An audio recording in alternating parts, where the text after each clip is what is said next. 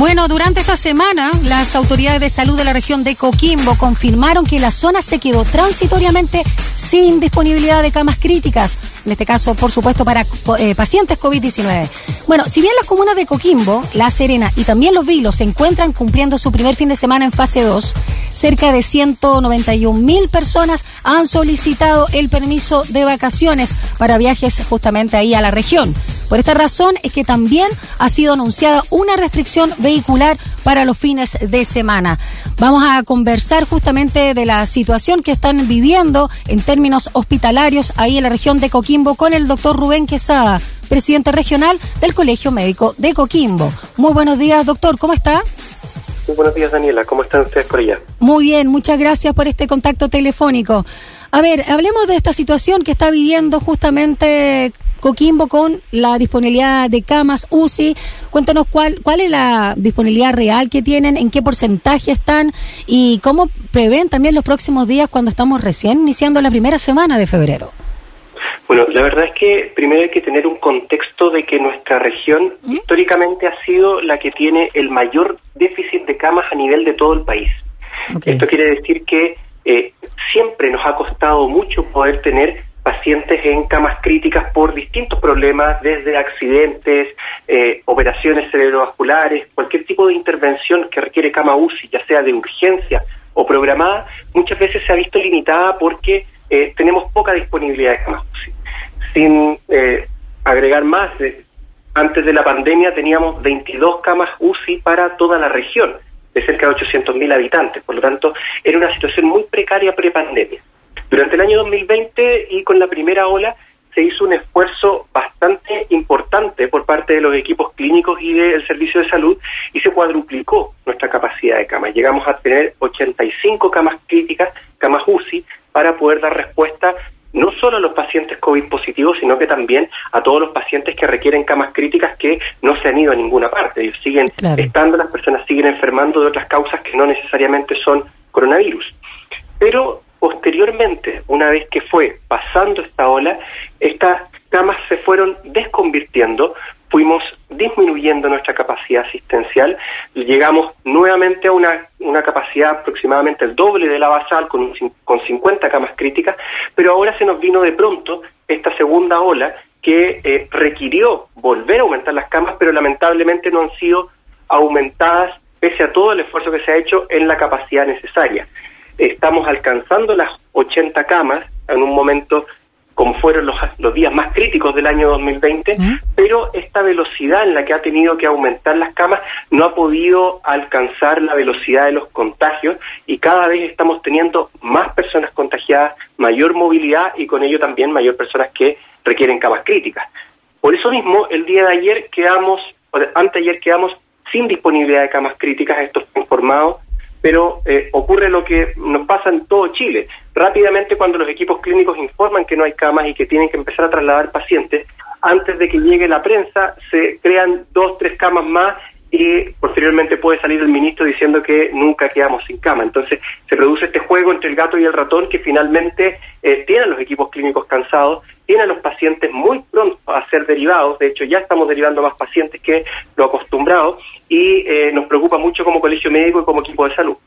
Sí, de hecho, doctor eh, eh, la presidenta del CONMEL ya pidió justamente a las autoridades que se hagan cargo de esta situación, pidió revisar los permisos de vacaciones, algo que se viene señalando ya desde enero, y pidió también no olvidar la realidad de las regiones, junto con considerar, por supuesto, este déficit histórico ¿no? que hay de las camas UCI en Coquimbo y con esta realidad obviamente se hace mucho más eh, grave, dado también la población flotante que hay en la mm, cuarta región. Cuéntenos también, porque muchas veces hablamos de las camas UCI, pero no entendemos bien qué requiere, qué, qué condiciones específicas se necesita, qué características tiene una cama UCI. Bueno, nosotros lo hemos dicho que no basta eh, enchufar un ventilador mecánico al costado de una cama. Esto requiere equipos especializados, eh, profesionales médicos que tengan especialidad o al menos una capacitación importante en el manejo de paciente crítico. Los requerimientos de ventilación mecánica no son simples, no es subir y bajar velocidad de flujo en ventilador, sino que es poder darle un soporte vital a un paciente que está grave y que de otras maneras no pudiese sobrevivir. De la misma manera requieren una monitorización más frecuente, más permanente, más especializada, que requiere un equipo de enfermería y un equipo logístico mucho más intenso, preparado, permanente, que eh, lo que eh, se utiliza normalmente en camas más básicas o en pacientes que están más estables. Por lo mismo, eh, sabemos que eh, existe disposición, el Servicio de Salud ha planteado que tienen incluso en bodega ventiladores mecánicos, pero eh, lo que es crítico en este momento es poder tener el personal capacitado que pueda brindar una atención de calidad como lo necesitan nuestros compatriotas que están en un estado muy grave de salud. El presidente regional del Colegio Médico de Coquimbo, el doctor Rubén Quesá, nos acompaña esta mañana acá en Sin Tacos ni Corbata. Ya lo decíamos, ¿no?, de que mm, casi 200.000 personas han pedido este permiso de vacaciones para ir a la región. Quiero preguntarle su visión sobre este permiso en particular en este contexto pandémico y también cómo evalúa las cuarentenas de fin de semana. Bueno, en realidad este permiso pareciera ser una más de las medidas tomadas desde Santiago sin considerar la realidad que vivimos en el resto del país. Comprendemos, y así el ministro lo ha dicho, que esto es un problema para un problema de salud mental de la población y también queremos informarle al ministro que aquí también hay población con problemas de salud mental que se están viendo agravados por esta situación de aumento de contagios que eh, muy lógicamente lo asocian al aumento de movilidad producto de la población flotante que llega a la región. Sabemos que eh, los balnearios de la región de Coquimbo son un atractivo turístico importante, lo hemos visto reflejado en la cantidad de permisos que se han solicitado para venir a nuestra región, pero se da en un contexto que ni la situación epidemiológica ni la situación de nuestra red asistencial permite darnos estos lujos de eh, poder aumentar la de manera importante la movilidad. Nosotros lo hemos dicho que la movilidad no depende ni, ni, ni el virus juzga si la persona es local o de otro lado del país. Lo que interesa es el aumento de la movilidad. Y todas las medidas que puedan disminuir la movilidad son necesarias. Y en este punto, uno de los factores importantes que inciden en la movilidad son los permisos de vacaciones. Lo hemos conversado con los distintos presidentes, estamos en contacto con el presidente regional Valparaíso, que también está muy preocupado por lo que ocurre en el litoral, estamos muy preocupados también a nivel de colegio médico y esperamos que el ministerio, que ha dicho que va a revisar esta medida, finalmente logre revisarla mientras aún haya tiempo y no, no la elimine finalmente en marzo. Sabemos que esta quincena más de 500.000 personas solicitaron permisos para la, para la cuarta y quinta región y que eh, eventualmente esto no se soluciona de manera pronta, vamos a tener una nueva quincena con un aumento de rotación de contagios y nuestra red asistencial que, como vimos anteriormente, está a tope. Eh, ¿Podría ser efectivo o impactar en este caso positivamente hacer como aforos, unos máximos de permisos por ciertos periodos, quincenas quizás, para que no haya tanta movilidad de población flotante, en este caso para la cuarta región? Esa fue una de las propuestas que realizamos como colegio médico a nivel regional. Nosotros solicitamos la disponibilidad de un aforo virtual o que esto se hubiese podido planificar con antelación o al menos durante las últimas semanas de enero poder programarse para el mes de febrero, que sabemos que también hay un mayor flujo de población flotante porque los chilenos y chilenas suelen eh, tomar sus vacaciones en el mes de febrero, pero lamentablemente no se contempló esta posibilidad o finalmente no se implementó. Nosotros proponíamos de que se considerara una cantidad de permisos para máximos en una determinada comuna, quizás asociados a una comuna, porque también tenemos desplazamiento intercomunal en, al interior de nuestra región. Gente que viene, se aloja en La Serena o Coquimbo y finalmente eh, termina circulando en el Valle del Elqui o en el Limarí. Entonces, también tratar de restringirlos quizás a comunas más liberadas y por otra parte contemplar la capacidad turística que tenemos en un porcentaje de aforo, al igual que se hace en centros comerciales o que se hace en restaurantes, la capacidad turística que tiene una región, pero respetando la realidad sanitaria y epidemiológica que tenga, la capacidad que tengamos de poder atender a los pacientes que se enfermen y que no nos ocurra que finalmente los turistas que vengan por un viaje de placer terminen siendo devueltos en avión ambulancia a sus lugares de origen. ¿Cómo estuvo ayer la, el inicio de este proceso de vacunación masiva en Coquimbo, doctor? ¿Cómo lo observó? Nosotros, como colegio médico, eh, a lo largo de todo el país y particularmente en Coquimbo, nos hemos puesto a disposición de colaborar con este proceso de, de vacunación.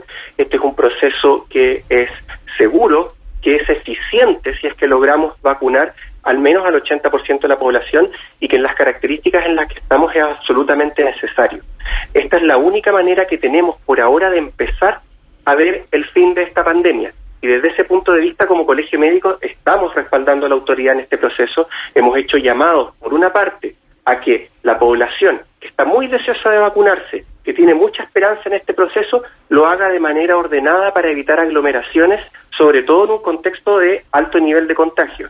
Pero también estamos enviando un fuerte mensaje a ese porcentaje de la población que está dudosa, que tiene desconfianza, que eh, prefiere esperar un poquito o ver qué pasa para darle esta señal de confianza y invitarlos, convocarlos a vacunarse, sobre todo con el ejemplo que hemos dado los trabajadores y trabajadoras de salud, que fuimos los primeros en vacunarnos, no solo porque sabemos que esto es seguro, porque es eficiente, sino que también hemos visto el dolor de las familias cuando pierden un ser querido por esta enfermedad, lo triste que es, las secuelas que generan los pacientes graves, por lo mismo hemos sido los primeros y las primeras en poner el brazo y vacunarnos para también mandar una señal a la sociedad.